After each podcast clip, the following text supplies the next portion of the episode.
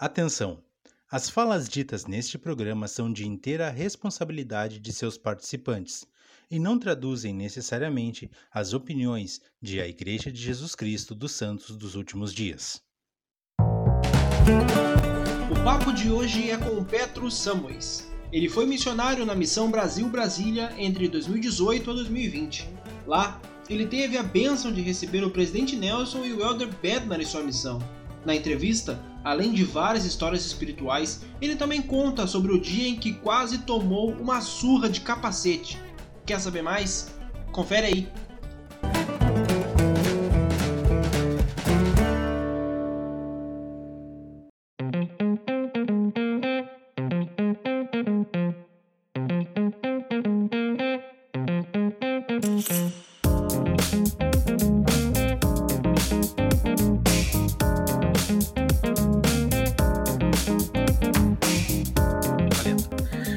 Sejam todos muito bem-vindos. Mais uma vez é um prazer estar com vocês por mais uma noite. Este é o Plano Alternativo, a casa do missionário retornado e de todos os missionários de um modo geral. Uh, hoje é quarta-feira, dia de conversarmos sobre as missões aqui do Brasil e conhecer mais uma das missões, conhecer uh, as características dela sobre o ponto de vista de um dos nossos convidados. Então, antes de mais nada, é claro, Júnior, uma boa noite para ti. O que, que nós temos para hoje? Boa noite, Christian, tudo bem? Hoje nós temos um papo bem legal com o Petro Samuels, ele que serviu na missão Brasília entre 2018 a 2020 e com certeza tem grandes histórias para contar para nós, inclusive sobre autoridades gerais. Boa noite, Samuels, tudo bem? É um prazer tê-lo aqui no Plano Alternativo. Boa noite, pessoal, beleza?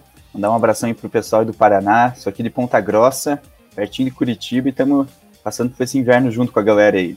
Boa noite. É isso aí, é isso aí. Petros, olha só, me conta uma coisa. Missão Brasília, né? Isso mesmo. Como é que foi servir em Brasília, cara? Porque a gente tem aquela aquela visão de Brasília é o centro da, da bagunça política lá. Que chegou a ver alguma coisa, algum político lá, alguma coisa assim? Ou Cara, passou o máximo, o máximo que eu vi foi um prefeitinho de uma cidade lá do interior. o resto, zero. Tá, e, e por exemplo, Missão Brasília, ela abrange o quê? Cara, então, hoje em dia ela tá pegando cinco estados, se uh! não me engano. É uma das maiores missões do Brasil atualmente, eu acho. Ela pega o Goiás, né, o Distrito Federal, Minas Gerais, Mato Grosso, Tocantins e Bahia. Pô, bastante coisa, cara. Seis, então. Isso. Quantos estados tu pegou? Cara, tu eu peguei, eu peguei uns quatro, né? Quatro aí. Ah, então deu para conhecer bastante coisa. Deixa eu te é, fazer é, uma primeira. Ah, pode falar, Júnior. Não, vai lá, vai lá, vai lá.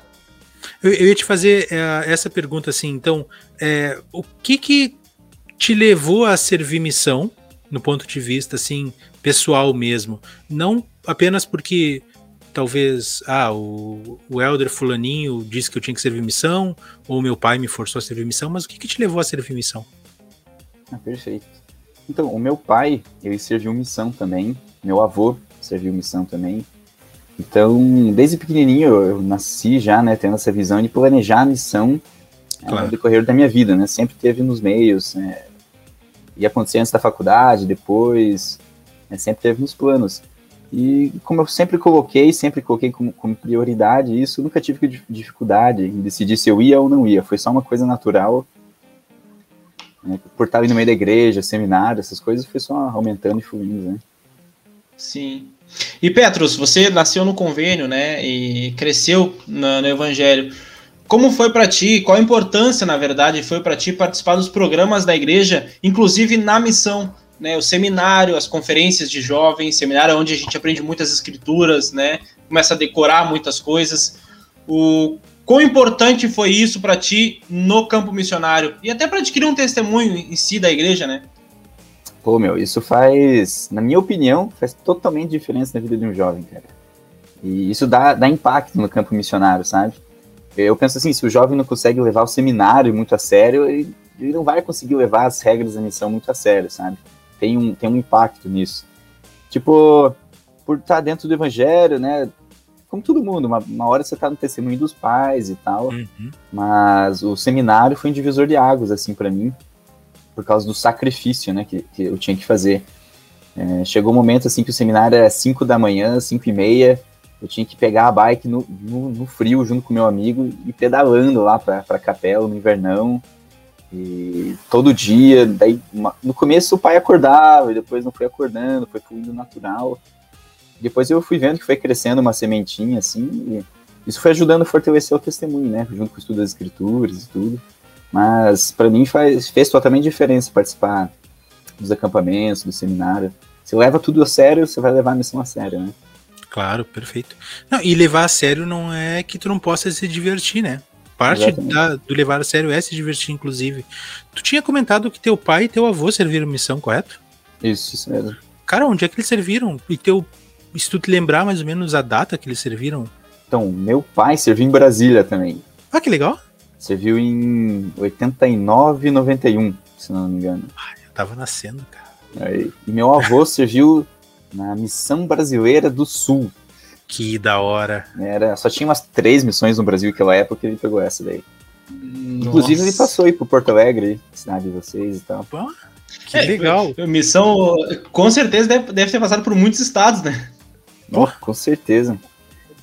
Tá, mas e, e, aí quando tu recebe então teu chamado lá, Missão Brasília, qual foi a tua reação e qual foi a Pô. reação do teu pai?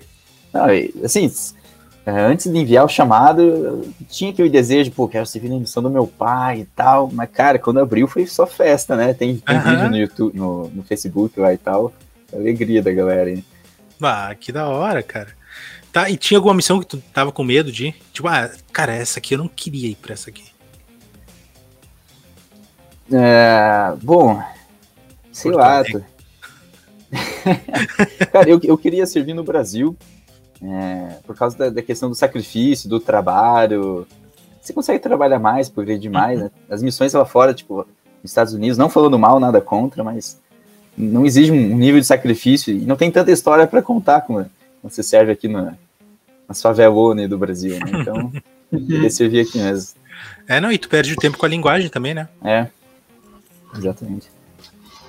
E Petros, como foi a tua adaptação a, a, a, Brasília, ao Distrito Federal? Porque a gente, como o Christian mencionou no começo, a gente fala muito sobre política e tal, e de forma. a gente não, não, não, não se inteira muito sobre a cultura do Estado, né? Como são as pessoas e tal. Como foi para ti esse choque de realidade Ponta Grossa, Brasília? Então, eu acho que quando a gente fala Brasília, realmente, quando você fala, a gente só pensa lá no Planalto é. e a galera lá do, dos políticos, mas não é nada assim, sabe? Brasília em si é muito pequenininho.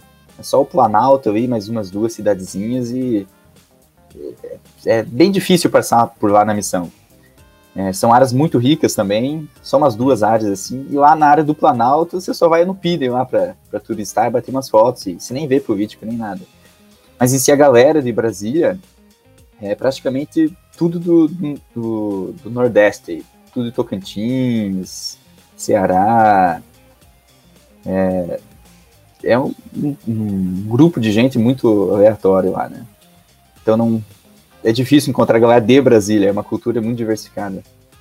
Que coisa. É, eu se eu não me engano, quando lá muito tempo atrás, quando começaram a explorar aquele lado, também a galera aqui do sul foi foi subindo e foi pegando uma parte lá do centro-oeste, depois norte. Foi. E realmente eu já tinha ouvido alguma coisa que não tem muita gente de lá mesmo, né? Tem muita gente de fora. O que, que eu ia te perguntar?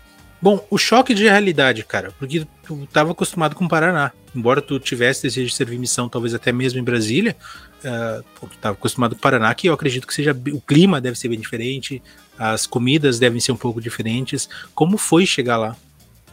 Cara, para mim, sobre o clima de Brasília, perfeito, cara. Dá de 10 a 0 aqui no sul.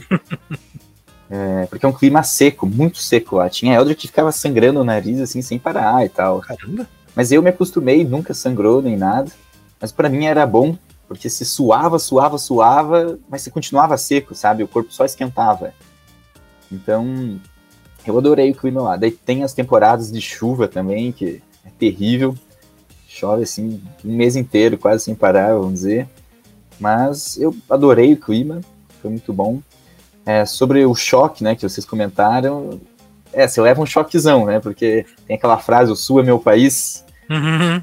né, então você chega lá, as cidades satélites assim de Brasília são são bem, bem pobres, bem humildes, algumas, a maioria, né, vou dizer. Então, para o missionário é um choquezinho grande. E a comida? Cara, comida normal, arroz, feijão. Mas tem, tem as histórias de missionários que sempre dá para contar, né? e falando sobre a igreja lá em Brasília, Petros, muita diferença entre a igreja em Brasília com o Paraná? Como a, como a, como é a igreja lá? Cara, a igreja é muito boa lá. É, eu não lembro quantas estacas eles têm, tem umas sete, sete, oito. Mas o mereceram, né? Tem o templo que está sendo construído lá. São líderes muito bons, tem, tem visão de crescimento. É, adorei o pessoal lá, a liderança. Me dei muito bem com eles. Ah, que legal. Conta pra nós como é que foi teu primeiro dia, se tu lembra? No campo? É, no campo, no campo. Pô, foi. Cara, cheguei numa área no Goiás, Jardim Gá. Adoro o pessoal de lá.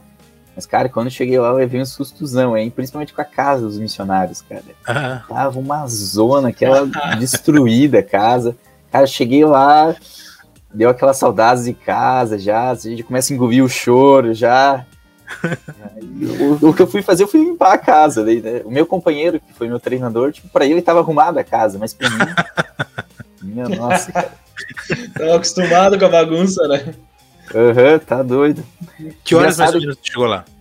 Cara, a gente almoçou na, na, casa do presidente, daí a gente foi pegar um busão, aqueles busão lotado, uma hora e meia de pé no ônibus, lotadaço de gente, com, a, com as malas. Minha mala, eu tava no final do ônibus e minha mala tava lá no início. Nem sabia como que ia pegar minha mala. Só sei que quando a gente chegou lá na área, a galera foi passando a mala assim por cima e só jogou Sério? a mala pra Vixe! Foi doido, cara.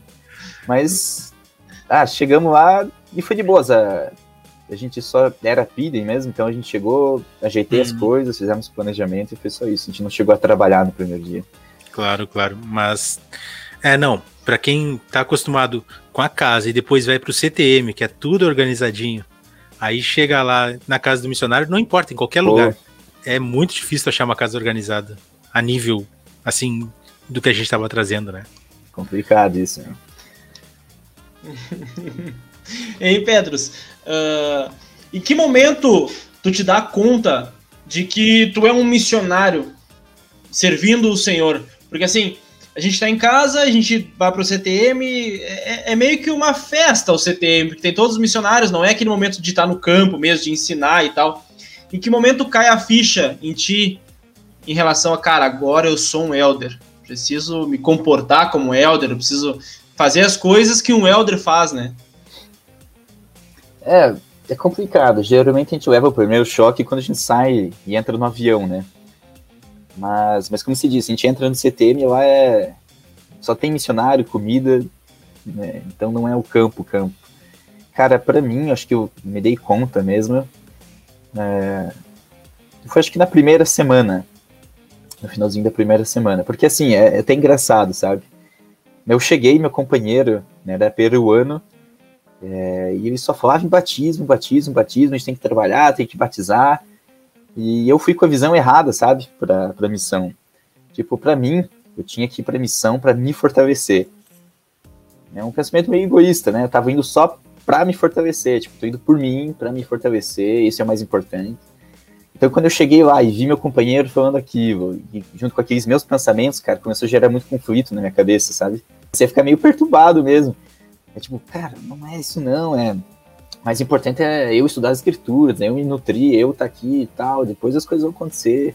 Eu tinha essa visão. É, só que daí, e meu companheiro sempre batendo de frente e tal, aí uma hora eu comecei a levar a questão para o Senhor, né? Comecei a orar bastante, ler bastante escrituras, lembro que até jejuei. É, e comecei a ponderar bastante. E eu lembro claramente, é, um dia eu estava fazendo estudo pessoal e comecei a estudar com essas questões em mente, né? Qual que era realmente meu propósito ali? Se era meu companheiro que estava certo ou se era eu que estava certo. Eu lembro que eu peguei isso aí para varanda continuei orando, ponderando. E lá eu fiz a oração, perguntei para o Senhor, né? E lá eu, me veio claramente assim um é, pensamento assim na minha mente E reconheci que, que era uma inspiração e que falava, né, que eu, que eu tava lá realmente para batizar e ajudar as outras pessoas, né? E se eu fizer, e se eu me esquecesse de mim e fizesse tudo possível para ajudar elas, aí sim eu ia ser fortalecido, né? Isso ia vir no final se eu me dedicasse. E quando as peças do quebra-cabeça se encaixaram, fez sentido para mim, aí deslanchou. Aí eu me dei conta, não, realmente eu tô aqui para ajudar os outros, agora esquecer do, do Petrus, agora é só Elder Samus agora. Uhum. Interessante isso, cara. É que na verdade é uma via de mão dupla, né? E, é. mas, o, mas o esquema, talvez o grande segredo é isso que tu falou, é esquecer da gente e as, as outras coisas virão, as coisas que nós queremos para nós, elas vão vir por consequência. Mas isso aí, cara, é até bom tu ter comentado isso. Eu acho que isso é um questionamento bem comum que a gente tem. Não é só, não é uma coisa exclusiva tua. Uh, acho que a maioria dos missionários pensa em como a missão vai melhorar ele como é. pessoa, né? E a verdade é que ele só, ela só vai melhorar quando tu deixar de te preocupar com isso. Né? Ele não pode ficar pensando só nisso, né? Ele tem que esquecer é. dele mesmo. Porque eu sempre pensava assim, né? Jesus Cristo, quando estava no Getsemane, ele não estava pensando nele mesmo, né? Ele estava pensando nas outras pessoas. Então, ah, perfeito. o negócio é se esquecer e só vai. No final, quando você chegar em casa, você vai ver toda a mudança que, que o Senhor fez por é. você, né? É isso aí. Exatamente, é isso aí exatamente. Petrus, uh, pode ir, Cristian, vai lá. Não, eu ia só perguntar para ele, ele já tinha mencionado uma das áreas que ele tinha passado. Uh, tu lembra quantas áreas tu passou? Tô aqui com, com o caderninho GH aqui, deixa eu dar uma olhada que eu não lembro, cara. Olha aí, olha aí. Então aí. Se não me engano, foi nove áreas. Nove horas, ah, deu para trabalhar em bastante lugar. Tu tinha comentado para nós em off ali que tu também passou por vários estados, né? Então, uh, quero que tu comente, se tu conseguir lembrar, e pode usar o caderninho se precisar, se tu lembrar o nome das áreas e as características delas, e também é, nos conta um pouco desse percurso que tu fazia de estado para estado, de área para área, se tinha alguma particularidade, alguma coisa assim. Bom, então a minha primeira foi Jardim Gá, foi no Goiás. Ela nem é uma cidade, vamos dizer assim, ela é um bairro super grande de outra cidade, né? É meio que. Não sei, não sei como que, que é a palavra certa para isso aí. Mas depois a minha segunda foi para Ocidental Goiás, uma cidade bem grandinha. Interessante lá em Brasília, dessa questão. É uma BR super longa que cruza o estado de Goiás. E se você atravessa a BR estando numa cidade, né, se você atravessa pro outro lado, você está em outra cidade, anda mais um pouquinho para frente, você está em outra cidade. Tipo, questão de 10 minutinhos de carro e você chega em outra cidade. Essa minha outra segunda área era no outro lado da BR, vamos dizer assim. Ah. Transferência era rápido, então. Pô. Transferência a pé. Cinco minutos só ali. Engraçado. Ah, a minha terceira foi Estância. É um lugar muito bom. Era um, era um ramo da igreja. Foi, acho que, uma das maior... Segunda maior, vamos dizer que favela, favela assim, área bem humilde que eu passei. Uhum. Foi bacana a experiência lá. Lá que peguei verme, essas coisas. Engraçado. Eita! Ah, vão ter que saber disso aí depois. tá, mas era Goiás ainda. Essa foi do Distrito Federal. Tá, ali dentro ainda. Isso, no DF. Uhum. Depois passei em Recanto das Emas, uma cidade meio forte, assim, também no Distrito Federal. Depois Gama, uma cidade uhum. de poder aquisitivo muito maior comparada a essas que eu já passei. Mais conhecida, né? Aqui Isso, pelo, Gama. Aqui para fora. É muito bom. Depois fui para Tocantins, lá em Palmas. Nossa, só o calor, meu. Mas foi ótimo também. tu... Foi lá que tu abriu uma zona? Foi. Foi eu mesmo. Eu e um companheiro, a gente abriu uma zona nova chamada Palmas Norte. A gente apelidava de Palmas Forte. Ah, legal. E depois disso eu fui para João Pinheiro, Minas Gerais. Era um grupo da igreja. Essa foi uma experiência nossa, não toquei ele por nada. Um grupinho da igreja pequeno, tá naquele espírito pioneiro e tal. Muito bom. Minas é Depois bom, né? Pass... Pô, comida realmente é diferenciada lá. É, muito bom. É que é o, esse cara aí serviu em Minas, então tu ah, falar é. que Minas é bom, tu, tu ganhou ele. Tem pra, pra uma hora e meia. Ah, Minas é maravilhoso. Pô, meu pão de queijo lá é É outro nível mesmo, cara. É bom, né? Ah. Deu até uma saudade aí. Sim, sim, sim. Cara, uh, já falando sobre tuas áreas e, enfim, sobre tua missão, né? Tinha uma regra onde 10 meses vocês podiam acordar às 7 e meia. Como era isso, cara? é, isso foi engraçado, cara. Foi os 10 primeiros meses da minha missão. cheguei na missão, é que horas a gente pode acordar às 7 e meia? Ué, mas o manual tá falando que é 6 e meia, não. O presidente liberou 7 e meia. Beleza. Que beleza. ainda, cara. Foi os 10 primeiros meses, 7 e meia acordando. Melhor às 7 e meia, melhor às 7 e meia do que às 5 e meia, né? É, com certeza. Foi engraçado. Foi o, o presidente anterior ao, ao meu que, que, perguntou à área se, se podia trocar o horário. Eles falaram que sim. E ficou tempão assim daí. Mas ó, faz diferença acordar uma hora a mais, hein? Rapaz. Mas o horário do estudo continuava às 8. Então, a gente fazia maior bagunça. A gente acaba saindo realmente uma hora mais tarde para a rua também. Né? E, mas a gente podia ficar até 10 e meia na rua. Hum, entendi. Daí, ah, empurrou tudo para frente. Isso. Uma hora para frente, claro. É que, na verdade, se tu. Falando, não sei na missão de vocês, mas na, na, na missão Belo Horizonte, por exemplo, amanhã era bem difícil de trabalhar, né? O período da manhã era muito complicado de ensinar pessoas, de encontrar famílias. Então era um período meio morto, assim. Então, quanto mais tu te prepara durante a manhã, e não tô dizendo, não tô dizendo no sentido de dormir mais, mas quanto mais tu te prepara, pensando na tarde, na, principalmente na noite, né? Rende mais, né, o teu dia. Não é a quantidade de horas que tu trabalha, mas assim, o como tu trabalha, né? É, eu, eu fazia questão de, de sair o mais cedo possível, mas o trabalho realmente de manhã não é tão produtivo como de tarde e de noite. Você acaba pegando só sol na cabeça mesmo e, e se desgastando. É, não. E lá onde tu tava tinha bastante sol pra pegar. Pô, então, né? Nossa. cara, conta pra nós essa história que tu tava falando dos vermes aí. O que que aconteceu na missão, cara? Cara, foi, foi meio maluco aquilo. A gente tava trabalhando lá bastante na, lá na, na, área de distância, que foi que era bem humilde, né? E aí eu só sei que um dia a gente tava na casa e comecei a ver umas larvinhas andando no chão, na mesa. Cara, dá essas larvas, a gente procurando, procurando. Cara, era uma sacola de lixo, cara. Tava, tava esquecida lá e tava, nossa, mas saindo assim verme, cara. Absurdo, cara. Naquela mesma semana, tipo, comecei a passar muito mal da barriga.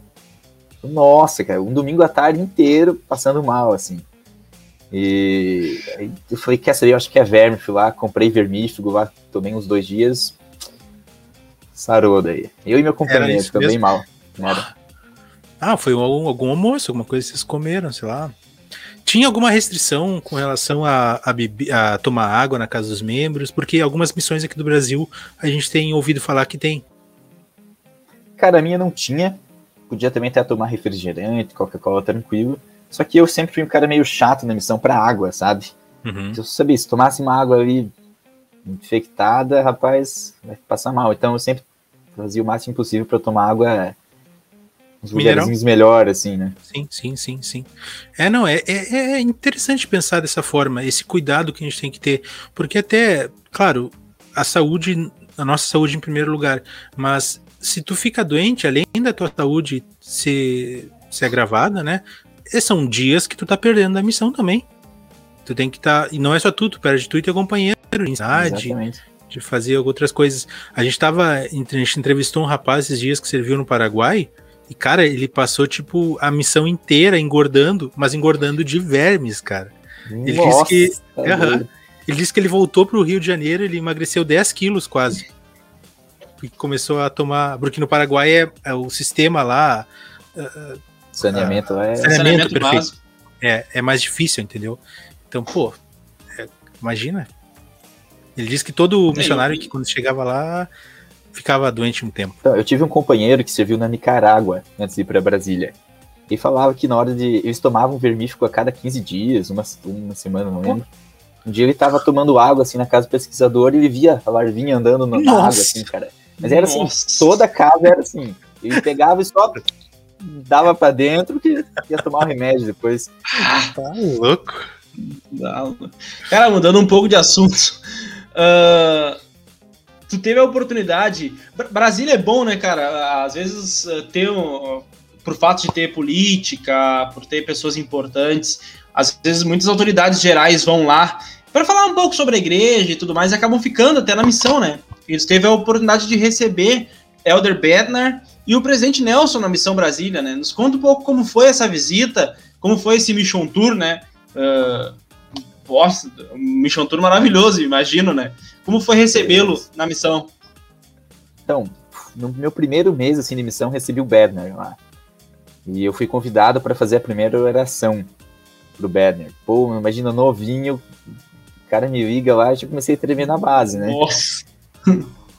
Pensa, uma semana inteira só pensando que oração eu vou fazer para o apóstolo escutar, né, cara?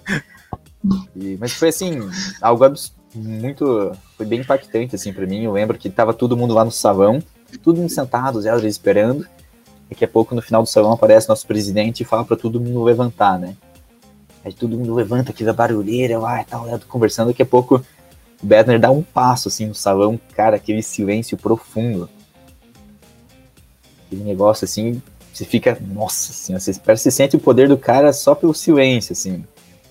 E daí ele começou andando, assim, bem. Então, ele, ele não é tão alto como ele aparenta ser nas conferências gerais, é magrinho, assim, meio baixinho, deve ter 1,70 e pouco e já tá bem desgastadinho, com o cabelo bem velho, já tava na, no Mission Tour.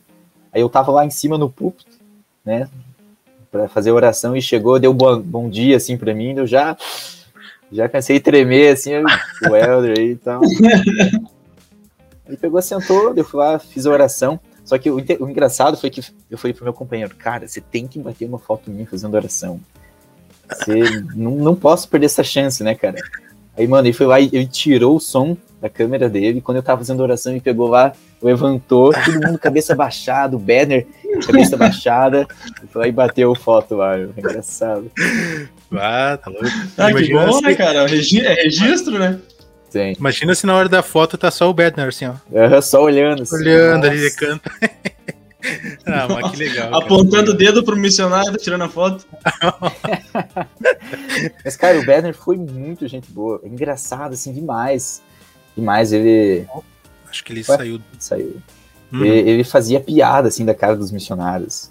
Era engraçado demais. Ele pegava, assim, apontava para um elder, aí ficava aquele silêncio, ele. Elder, você deve estar super nervoso porque eu tô apontando para você, né?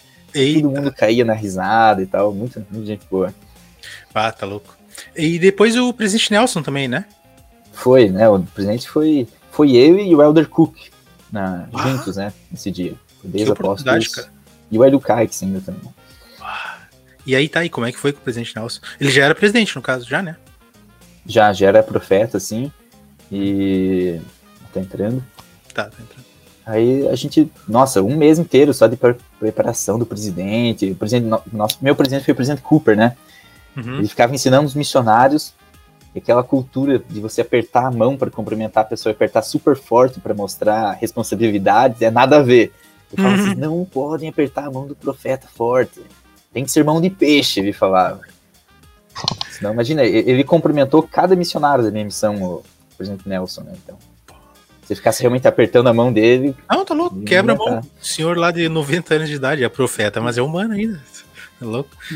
É. Sabe que eu tive a oportunidade de conhecer Elder Scott quando eu tava na missão e ele também uh, fez isso de apertar a mão de todos os elders depois do treinamento. Eu admito que na hora que ele tava passando, eu fiquei, ah, meus pecados, cara, meus pecados. ele vai tocar na minha mão, vai ver todos os meus pecados agora. Aí, quando ele passou, apertou minha mão e saiu pro lado. É, exato. Quando ele passou e foi pro próximo, rapaz, que paz me deu naquela alma. Eu, ah, ainda. Tá purificado, né? É. Não sei se ele tá distraído ou se ele. Mas tá, vamos deixar assim. Uh, Petrus, vamos lá, vamos continuar aqui então. Tava comentando sobre as áreas e agora eu te pergunto com relação aos companheiros. Tu teve a oportunidade de trabalhar com muita gente, inclusive gente uh, fora do eixo Brasil e Estados Unidos. Né? Conta um pouquinho para nós a experiência dos teus companheiros, tu inclusive já comentou uma com relação a teu treinador, mas as coisas que tu mais aprendeu com relação a eles e se tu tem alguma experiência que tu lembra que foi bem interessante com relação ao companheirismo. Olha, eu tive bastante companheiros aí, acho que foi uns 11, 12. É... Só tive um americano, né, e muito hispânico, para falar a verdade, mexicano, peruano, argentino, e tive uns BR também. Eu, eu tive uns companheiros meio barra pesada, assim, né, mas eu, eu, sempre, sempre soube lidar, sempre fui bem gente boa, mas que foram, foram mais um fardo do que um alívio para mim, mas eu tive também companheiros que foram, a gente é amigos até hoje, assim, se deu muito bem, alinhamos a mesma visão e tal, e que recompensou, assim, daí. Mas o que eu tirei de experiência, ah, é muita coisa, né? Bom, eu tenho que pensar focalizado em cada companheiro, né? Tem, tem companheiros que, que eram é, muito amorosos, vou dizer assim. Né? Eu não, já era o jeitão mais duro, mais militar, assim. E ele não, o cara era, gostava realmente de, de se preocupar, amar o mendigo do chão, amar todo mundo. E, e eu né, às vezes batia de frente, né, a minha personalidade com a dele, mas eu via, né, ele é super amoroso, eu via que, pô, eu tenho que, me esforçar para ser mais assim também e tal. Da mesma forma, ele via que ele tinha que melhorar com... Assim, eu aprendi muito demais com os companheiros, né. Uh, Petrus, nós sabemos que os missionários são conhecidos pelas suas histórias, né? Aqui a gente já ouviu muitas histórias no plano alternativo engraçadas, espirituais, e nós gostaríamos de ouvir de ti qual a história mais engraçada que tu passou na missão e a mais espiritual que tu passou na missão? Aquela que tu te recorda com carinho até hoje e que te marcou profundamente? Ó, oh, engraçada é o que mais tem, né? O difícil é lembrar delas todas. Sim. É, mas teve, teve uma história engraçada. É, engraçada e meio assustadora, assim, vou dizer. Eu tava lá na, na, na primeira área e e tinha uma mãe e um filho que tinham sido batizados, só que eles não estavam mais querendo ser confirmados. Né? É, porque alguém fez a cabeça deles lá, é maior roubo, né? E eu tentei uma semana, duas semanas e, e tava difícil, cara, os caras não queriam. Aí um dia eu fui lá, entrei de surpresa, fizeram a janta lá pra gente e tal. E eu falei, cara, quer saber, eu vou vou chamar um membro aqui é, vou chamar o membro, eu pensando comigo, né? Não falei pra eles, vou chamar esse membro, que esse membro tem uma lábia boa, meu. Vai fazer a cabeça desses caras aí, vai resolver o problema, a gente vai para casa e tá tranquilo. Daí eu fui, eu fui lá para fora, daí o, o, a família foi junto, eu não queria que ele soubesse que o membro ia, eu peguei comecei a falar inglês com o membro, ele entendeu, ele foi lá na casa. Ele começou a lição missionária lá, né? Ele era muito bom, eu aprendi bastante com ele. Só que quando a gente estava ensinando a mãe e o filho, é, o namorado, o ex-namorado da, da mulher apareceu lá na casa. Hum? Ele entrou assim na lição e já começou a xingar a mulher, assim, feio, na, na frente da lição, na frente do filho, e a gente não entendeu nada. Aí ele pegou e os dois foram pro fundo. Aí a gente só ficou olhando e continuou ensinando o filho, que devia ter uns 16, 17. A gente continuou ensinando, a lição foi bem bacana e tal. Daqui a pouco esse membro, ele pegou e falou assim, ó, você vai deixar esse cara falar assim com a tua mãe, pô? Aí eu, é verdade, não posso deixar mesmo. E começou a fazer a cabeça dele assim, né? Daqui a pouco, depois de uns 20 minutos, a mulher não, vem. a mulher veio e sentou no lado. Aí, cara, beleza, tá resolvido, eu pensei. Aí o membro falou, ó, irmã, tem policial na igreja, tem policial militar, se você quiser a gente tira aquele é, pensar melhor palavra que eu vou falar aqui, né? Pra não sentir o que mesmo falou, né? Tirar aquele, é, aquele miserável aqui da sua casa, né? Tira, tira a força se quiser atrapalhar você. Aí a mulher ficou pálida. Aí ela, falou, ela começou a fazer assim, um símbolo de não, assim, com a cabeça. E, e ele continuou lascando o cara, velho. Continuou xingando, xingando. Você não pode deixar esse cara falar assim com você e tal. Cara, daqui a pouco a gente só e começa a escutar. Dentro a gente só começa a escutar barulho de facão nas árvores. Tá, tá. Logo Nossa. atrás da lona, assim, atrás da gente. E facãozado. E a gente sabia que era o cara, né, cara? E facãozado. Tá, tá, tipo, afiando o facão, dando na árvore. Nossa, cara. Daí quando eu olhei meu companheiro argentino, o cara já tava, tipo, desmaiando no lado, assim, de medo. E, e, eu, e eu, nossa, comecei a ficar super nervoso e já comecei a pensar, pô, chamei o um membro aqui e ele vai morrer por minha causa aqui, né? E, nossa, mano, ele não deu outro. O cara apareceu assim na frente, com o facão assim no lado, com a mão para trás. e ficou olhando assim para todo mundo na missão. Aí eu já, nossa, perna tremendo, já ia, se pá, doido, cara. Aí eu pensei. O cara fazer uma chacina aqui dentro. Aham, eu falei, já era, né, cara? Daqui a pouco o membro, eu pensei, ó, o membro vai baixar a bola, vai pedir desculpa. Cara, o membro pegou, tava sentado, olhou assim para cima pro cara e falou: Algum problema, doutor? Rapaz! Aí, cara, eu fui, nossa, agora, velho. Aí o cara continuou quieto e ficou com o facão para trás, assim, né? Aí eu, ah, vamos encerrar aqui, fazer a última oração e tal. Aí o membro falou, eu vou fazer a última acho, oração. Acho, acho que não tem mais clima aqui pra gente é, continuar. É, não, não, precisa mais, Só deixa acho. quieto, né? Aí o membro falou, eu vou fazer a oração, o membro falou. Ai, ai, ai. Aí o membro, cara, ele me pega e abaixa a cabeça, assim, exatamente na, na frente do cara com o facão. De tal forma que tava perfeito pro cara cortar a cabeça dele, assim, com o facão, cara. E o cara me faz oração longa ainda, meu. Ai, ai, ai. E eu fico. Aquela oração que você fica com o olho aberto, tipo, vou levar uma facãozada, não vou. Daqui a pouco ele terminou a oração, a gente cumprimentou, daí o membro foi, cumprimentou o cara e fomos embora lá, meu. Mas, e no outro dia, a mãe e o filho foram confirmados daí. Foram? Foram. Incrível Porra. que pareça. Só que o engraçado, naquela noite que a gente saiu, o filho bateu no cara e quebrou o joelho dele, meu. Que absurdo, cara. Engraçado. Que loucura, cara. Outro dia a gente viu esse cara andando de amuleta, assim, na rua. Caramba! Não, mas olha, e... a persuasão e... desse irmão, irmão aí, é, cara, é absurdo, cara. É que se tu, tem, se tu tem duas muletas, tu não tem onde pegar um facão, né, cara? Ah, então. É, exatamente. e depois a gente ficou sabendo que o, o filho lutava capoeira, quebrou o joelho do cara, e o cara mandou avisar que queria matar os missionários, cara. Nossa! Uhum. Sobrou pra vocês. É, só vai, né?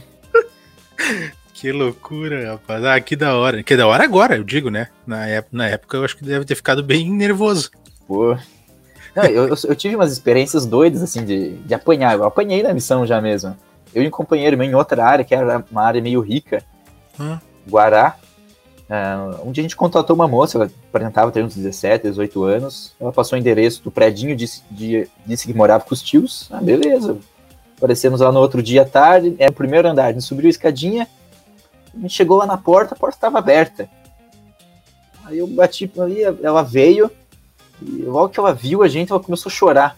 A chorar, assim, um choro profundo. Eu, nossa senhora, o que aconteceu, né? E tinha uma banquetinha ali na, na frente da porta, e eu tava cansado, final da missão, eu sentei na banquetinha ali, né? Eu falei, o que aconteceu? A gente pode ajudar você e tal. É... E ela continuava chorando. Cara, não deu 30 segundos, entra um cara andando rapidão assim pela escada e passa pela gente na porta e entra na casa. E o cara já pergunta: O que que tá acontecendo aqui? E, e começa, tipo, ele gritou, a gente já levantou assim e começamos a vazar assim para pro corredor, né? E o cara começou a pegar me jogar contra a parede no corredor, começou a dar uns tapão na cabeça, empurrar no corredor. Aí a gente entendendo nada, né? Tipo, cara. Tô apanhando de gaiato aqui. Uhum. E a gente foi indo em, em, direção à escada. Cara, quando eu cheguei na escada, eu falei: esse cara vai me empurrar, né? Não deu outra, mano. O meu companheiro desceu assim uns 5 degraus pra frente. Quando eu cheguei assim na beira, o cara me deu um empurrão, meu. Cara, eu ia voar de boca lá no, no último degrau, mano. Nazaré. Nossa, cara. Assim, eu fui com o corpo voando, assim, super homem, assim. Cara, por sorte, do nada, meu companheiro, que eu tava, ele tava de, de costas para mim, ele pegou e abriu o braço eu peguei, bati no braço dele, rodei e caí sentado na escada, por sorte. Que loucura, cara. Nossa. Aí, cara. só que daí nisso eu fiquei na frente dele. Aí eu acabei descendo e fugindo do prédio é, antes dele. E hum. nisso o cara pegou um capacete de moto e começou a dar na cabeça do meu companheiro. Rapaz do céu! O que, que, é isso, cara? Cara, eu, a falha do, do meu companheiro foi que eu corri pra direita, logo que saí da porta, e ele correu pra esquerda. E o cara foi atrás e ele começou Escolheu. a dar capacetada nele, cara. Nossa. Não, e meu companheiro era forte, assim, e tal, só que o cara pegou desprevenido, tá ligado? Capacetada e pam, pam. Aí eu, quando eu olho pra trás, meu companheiro apanhando, assim, né? O que que tu fez, cara? Porque tu não, não vai sair... Exato, eu comecei a correr atrás do cara, mas quando eu cheguei, ele ah. falou, eu vou pegar um negócio lá em cima. cara, a gente achou que ia pegar arma, né? E tinha outros caras, assim, motoqueiros ali por volta e não ajudaram a gente, tá ligado? E quando o cara subiu para pegar, a gente acha que era arma lá em cima, fez uma campanha, bora, corre. e a gente correu, é, na correu, dúvida, correu, não. correu. Vamos pagar pra ver, né? Uhum. Umas duas esquinas depois, é, a gente tava passando a esquina, eu parei e olhei lá pro fundão, né, pra ver o que tava acontecendo. Só vi uns caras apontando pra gente, tipo, mostrando a nossa direção. Pá, que sacanagem, E cara. os caras estavam vindo de moto atrás da gente, cara. Rapaz. Aí a, gente só se jogou dentro de uma loja de roupas, ficamos quase que no meio das roupas, assim. e eu comecei a dar risada, tipo, vai dar nada, tá ligado? Já tava velho na missão e meu companheiro novinho, cara. O cara começava a tremer. E. Liga pro presidente, liga pro. E eu, o que, que o presidente vai fazer, cara? Tem que. Tem que vazar daqui, mano.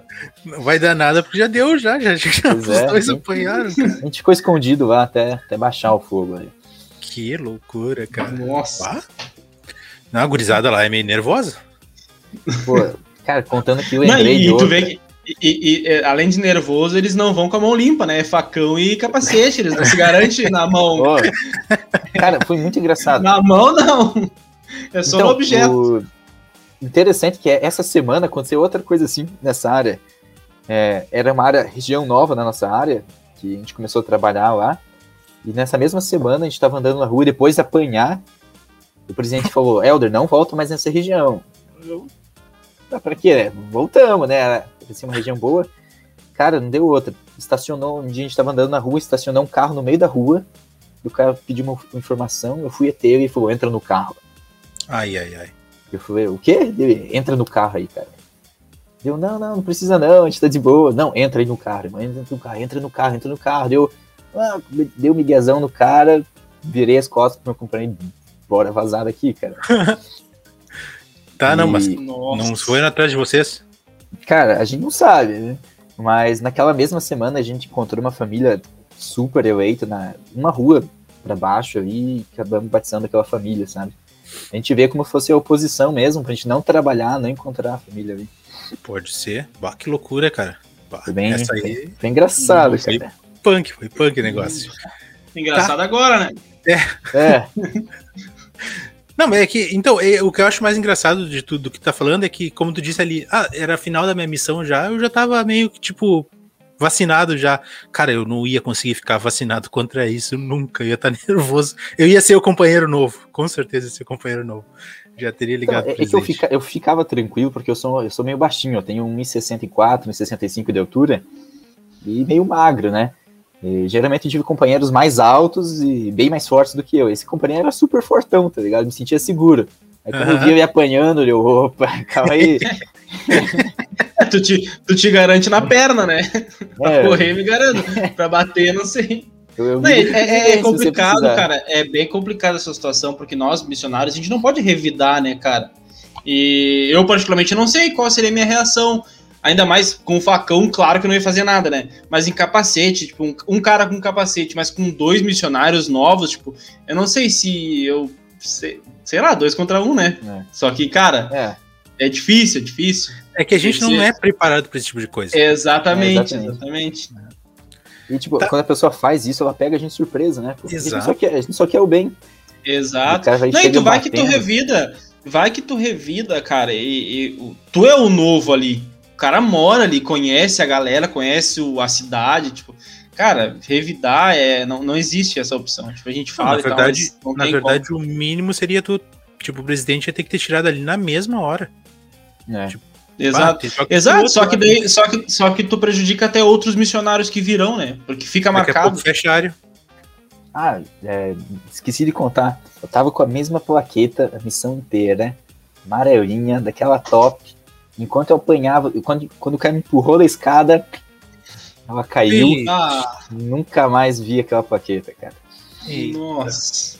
É. Eu voltei outro dia lá tentar achar, bem arriscado, mas não achei, né? Um olho na plaqueta e um olho cuidando do cara. É. né? Não descia da escada lá. Cara, eu lembrei outra história engraçada que esses vão dar risada. Conta aí. É, um dia que eu fui agarrado na missão, cara. Essa foi, foi um sarro, né? Essa eu quero ver, essa eu quero ver, essa eu quero ver. Aham. Cara, tava eu e meu companheiro, eu era líder de distrito nessa época, e a gente queria fazer tipo um batidão lá na área da, dos missionários, né? A gente foi lá e só, pá, trabalhar o dia inteiro. A gente tava passando na rua no final do trabalho, uma mulher que tava sentadinha lá na frente do bar, missionário, missionário, vem aqui, né? A gente foi lá, faz uma oração para mim. Mas boa, tá, vamos pra igreja. Não, faz uma oração para mim. tá bom, né? Vamos fazer. Onde você quer que a gente faça? Não, vamos fazer aqui. Ela levou a gente num lugarzinho do bar que não era tão isolado, é que não tinha tanto barulho mesmo, né? A gente foi lá, tinha outras pessoas ali no fundo e tal. Beleza, vamos fazer a oração aqui de pé, então. A gente fez a oração com o olho aberto, assim, como sempre. no final da oração, ela pega e vai em direção ao meu companheiro, que é bem alto, e dá um abração assim nele. Pum! E ele só levanta o braço, né? Foi de surpresa. Aí ela larga o meu companheiro, meu companheiro ficou assustado quando ela abraçou e largou ele, e só baixou a cabeça e começou a ir embora. Ele achou que eu ia seguir ele. Ela pegou e começou a vir na minha direção. Eu falei, não, eu não, eu não. Ela pegou e deu um pulo, cara. Mas um pulo, me abraçou, tipo, que eu fiquei com os braços dentro, assim, pra dela. Ela pegou e começou a me dar uns beijão no pescoço, cara.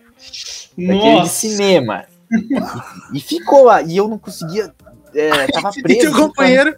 Meu companheiro virou as costas e tava indo embora do bar. Aí eu, aí eu peguei e não consegui me livrar dela, porque eu tava um abração forte e ficou lá, né? Até que eu consegui uma hora de um empurrãozão assim nela. Ela só saiu e deu aquela sorrisão, assim, satisfeita. Peguei, virei as costas e, e vazei, cara. que tenso, cara. Aí, cara, na volta do trabalho, a gente tava passando aqui na mesma rua, dela só pegou, tchau, missionário. ah, íntima, íntima, né, cara?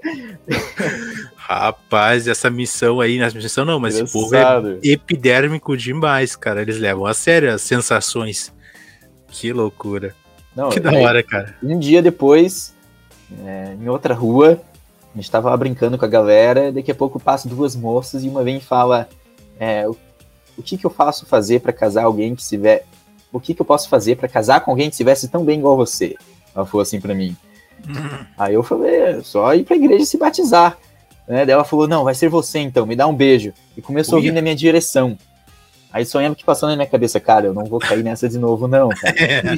Já dei um pulão pra trás, empurrei ela, e sai fora aqui, não, meu. Eita, cara, que loucura.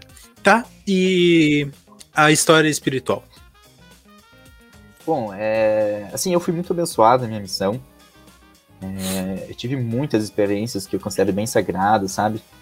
É, de sonhar muito com as pessoas, as pessoas sonhar muito comigo, coisas bem sagradas mesmo. É, mas eu vou, vou, compartilhar duas aqui com vocês.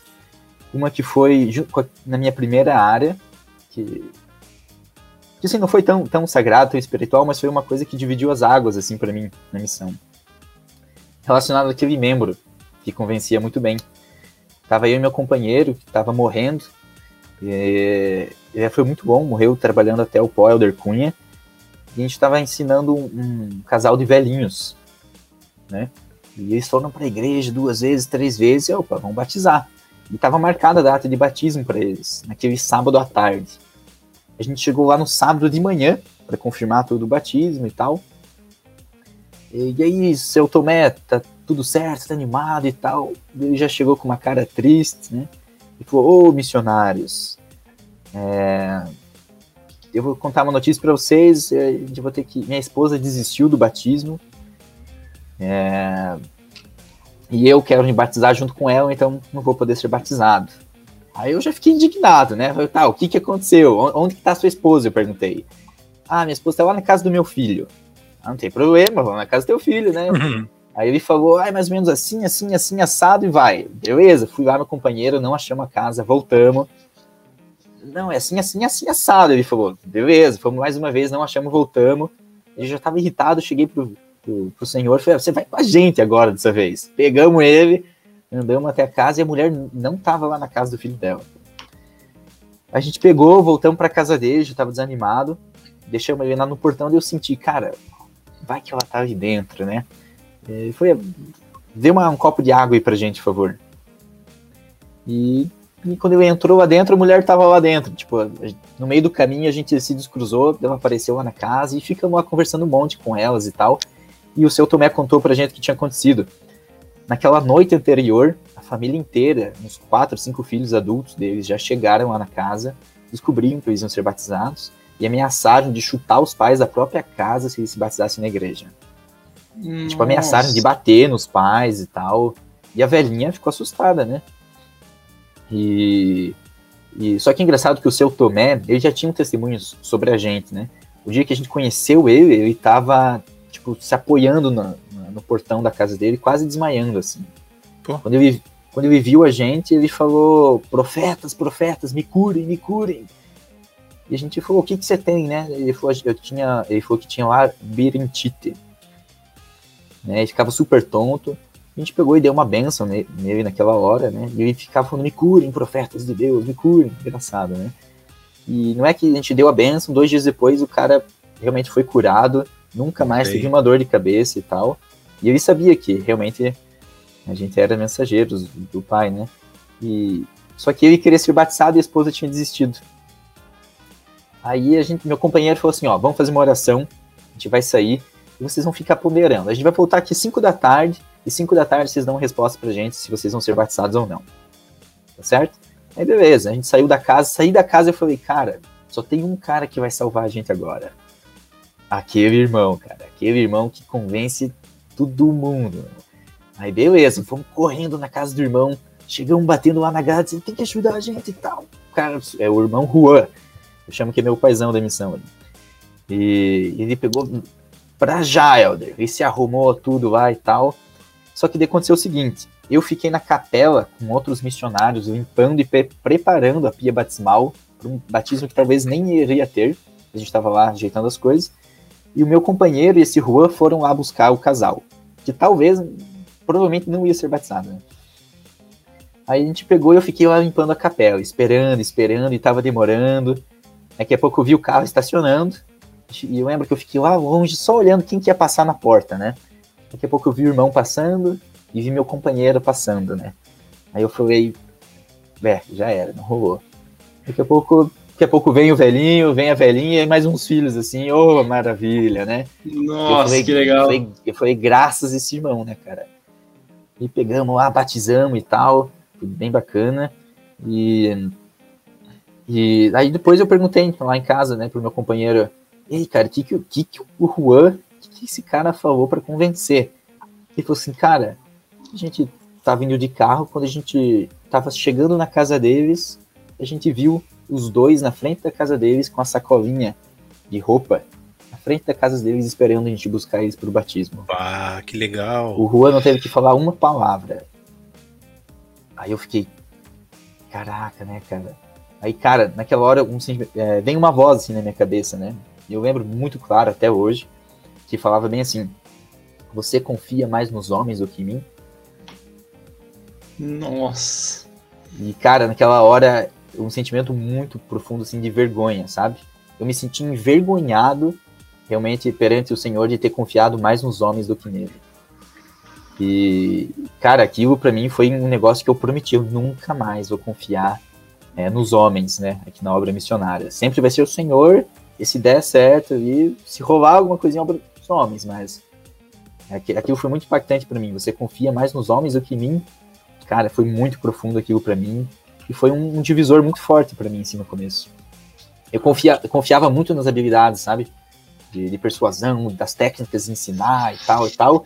Mas aquilo me deu um tapão que, antes disso, tinha que ser a fé que era o Senhor que comandava, né?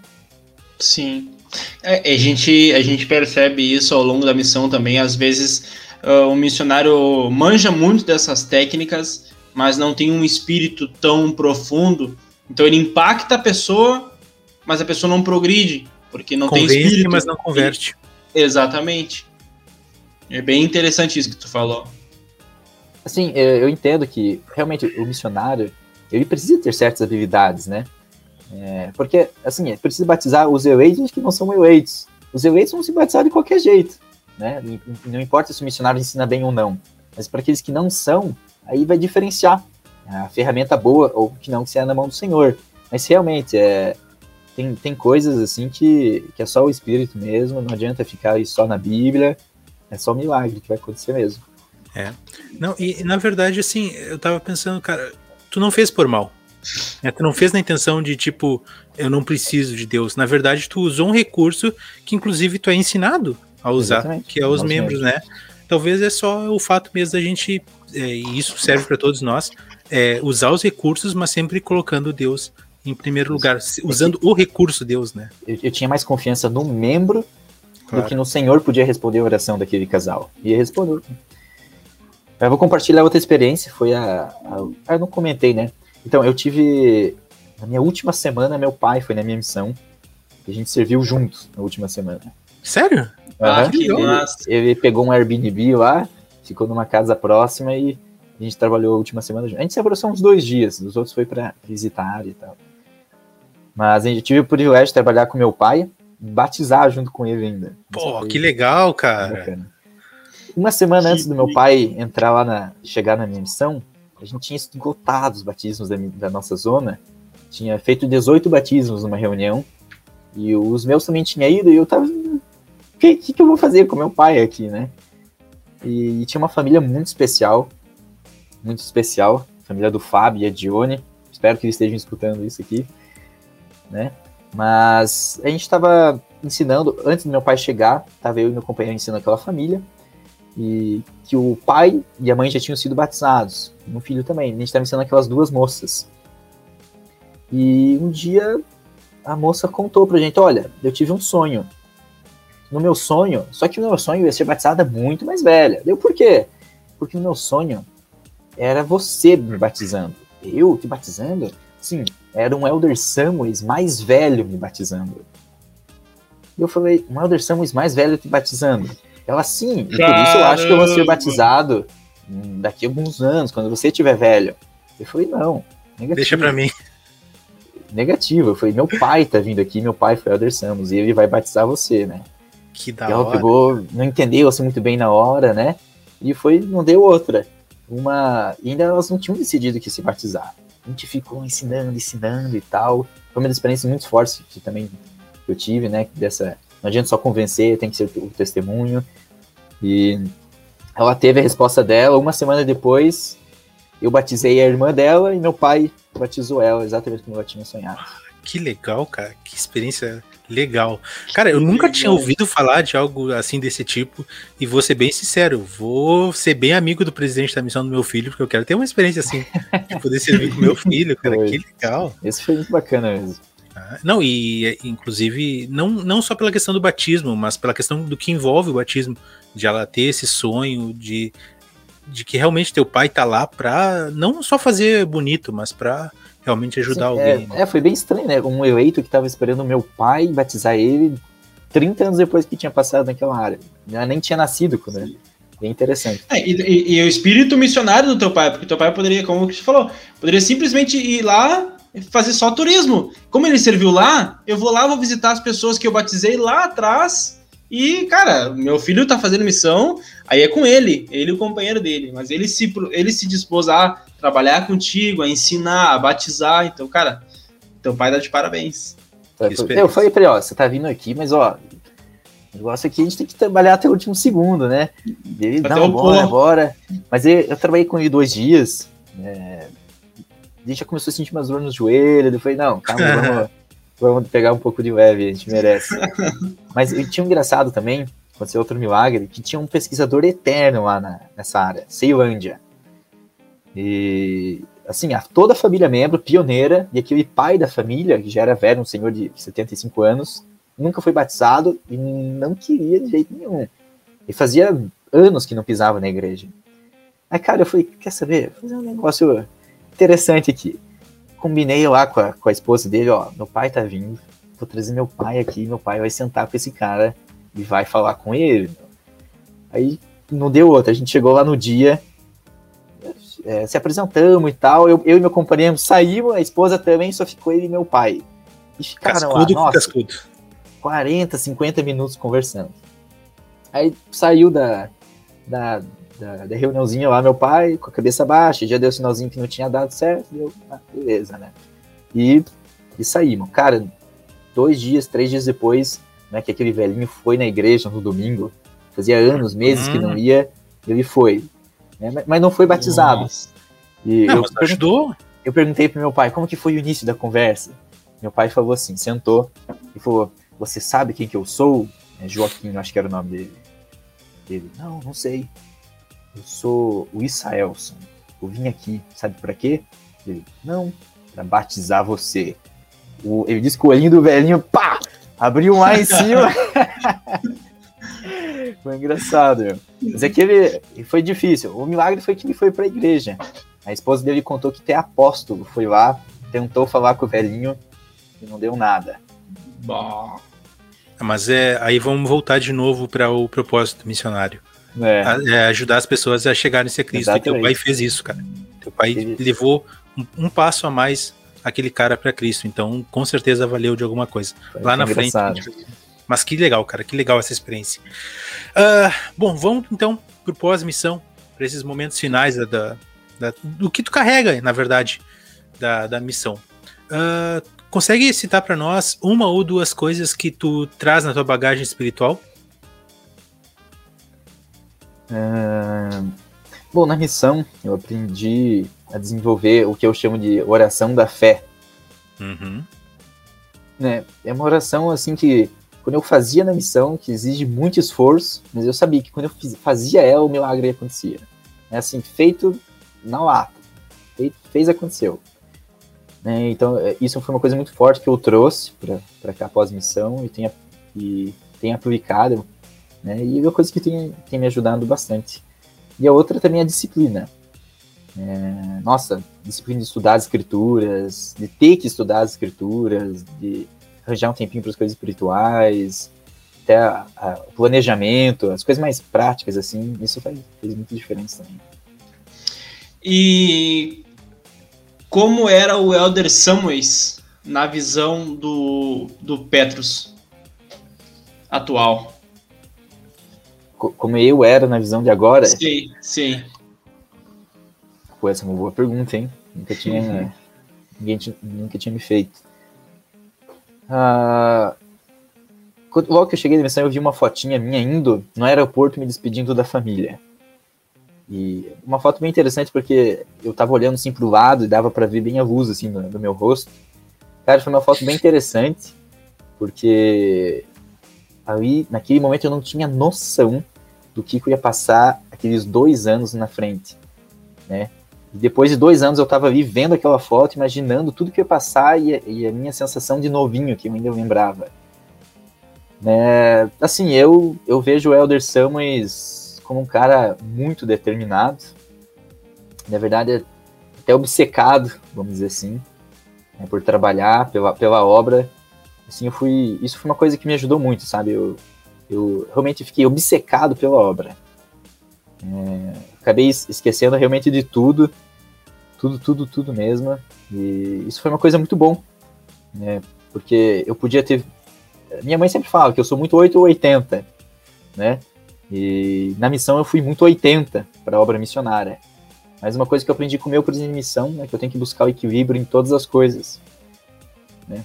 Então, eu fiz 80 na missão, quando eu voltei, eu entendi que eu, eu, tenho que buscar o equilíbrio em todas as coisas. Né? Então, foi uma coisa meio assim que eu, eu, aprendi, né? Ficou ali no 45, 50. É, agora eu fico no, no 50, 55, mas a missão 80. Né? Tá certo, tá certo. Tem alguma escritura ou hino que te definem como missionário? Cara, eu cantei todo o banho da minha missão, ó Eldris Israel. Boa. Todo o banho mesmo. Não sai da cabeça então mais. Não, agora tá também enjoativo já, na verdade. Mas é que, para mim, esse hino era uma escritura, sabe? Porque uhum. ele tem três estrofes. E para mim, se você for ver a letra, faz muito sentido. A primeira é o que você tem que fazer, é o que você tem que fazer para se preparar para estar na missão a do meio é o que você tem que fazer na missão, e a terceira, as bênçãos pós-missão. Perfeito. é, uma, é uma coisa que eu, nossa, gritava no banho, assim, é engraçado. Cara, uh, Missão Brasília, em uma ou poucas palavras.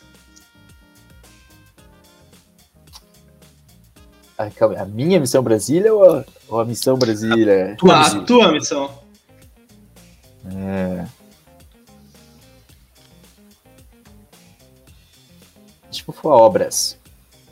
Não, mentira. Sacrifício. Eu sempre tive isso, que eu tinha que me sacrificar muito. Tinha que passar. Eu, eu fazia questão de, de passar fome, de bater porta no sol, só para o Senhor vir um sacrifício para poder ter milagre. Eu, eu, entendia, eu entendi muito bem, né? Compreendi muito bem essa, essa balança dos sacrifícios. Tem que perder alguma coisa para ganhar outra. Né? E a última pergunta, então, dessa parte, muito boa essa resposta com relação ao sacrifício. Uh, qual conselho tu daria para um elder, ou elder não, um rapaz que está em dúvida sobre servir ou não uma missão de tempo integral? Um rapaz.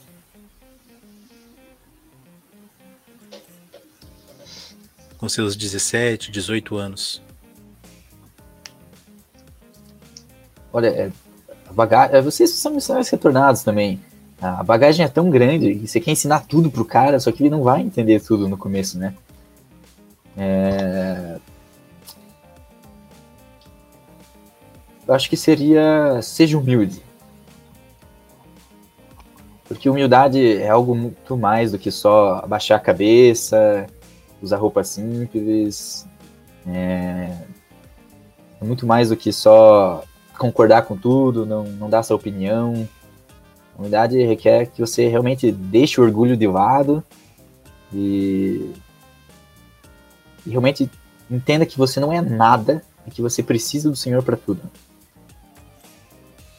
Show de bola. Muito boa, muito boa. Tu é um dependente, né, cara? Tu é um dependente do Senhor. Então, nada tu vai conseguir fazer sozinho, solito, como a gente fala aqui. Petros, chegamos à parte final da nossa entrevista. Agora chegamos no quadro Pensa Rápido, onde eu faço uma pergunta para ti e tu me responde a primeira coisa que vier na mente. É, não pode ser, não pode ser perguntas tipo a resposta tipo, ah, todos, todas, enfim, é uma só, beleza? Exatamente. Elder Samways, qual foi o teu melhor companheiro? Genginger, Elder Genginger. Vou dar um salve para ele aí. De onde Beleza. ele é? De São Paulo. Ah, daqui? Uhum. Qual foi a tua melhor área? Pegou agora, hein? É... O coração bate mais forte. João Pinheiro, grupo da igreja. Aham. Boa, boa. Minas, né, cara? Minas, né? É. uh, melhor prato que tu comeu lá? cuscuz, cara. Pra mim, conheci o cuscuz da missão é. É, é bom, né? Como falam desse cuscuz, cara? Eu vou ter que provar um dia esse negócio. É bom, é bom, é bom e não enjoa, porque tu pode misturar com muito, muita uhum. coisa diferente, então não é enjoativo. Só que é eu tive vários. Cara. É. Eu tive vários companheiros nordestinos e eles me ensinaram. Eu tinha uma cuscuzeira, mas em transferência. Transferência é bucha, né? Tu perde muita coisa, deixa uhum. muita coisa pra trás. Eu tinha uma cuscuzeira, perdi e nunca mais. Uh, se tivesse que reviver um dia na missão, qual dia tu reviveria? Ia ter batismo no meio, certeza, né? Mas. Ixi, cara. Pô. Pô, mano, não sei. Essa sim pegou mesmo, hein? Acho que o.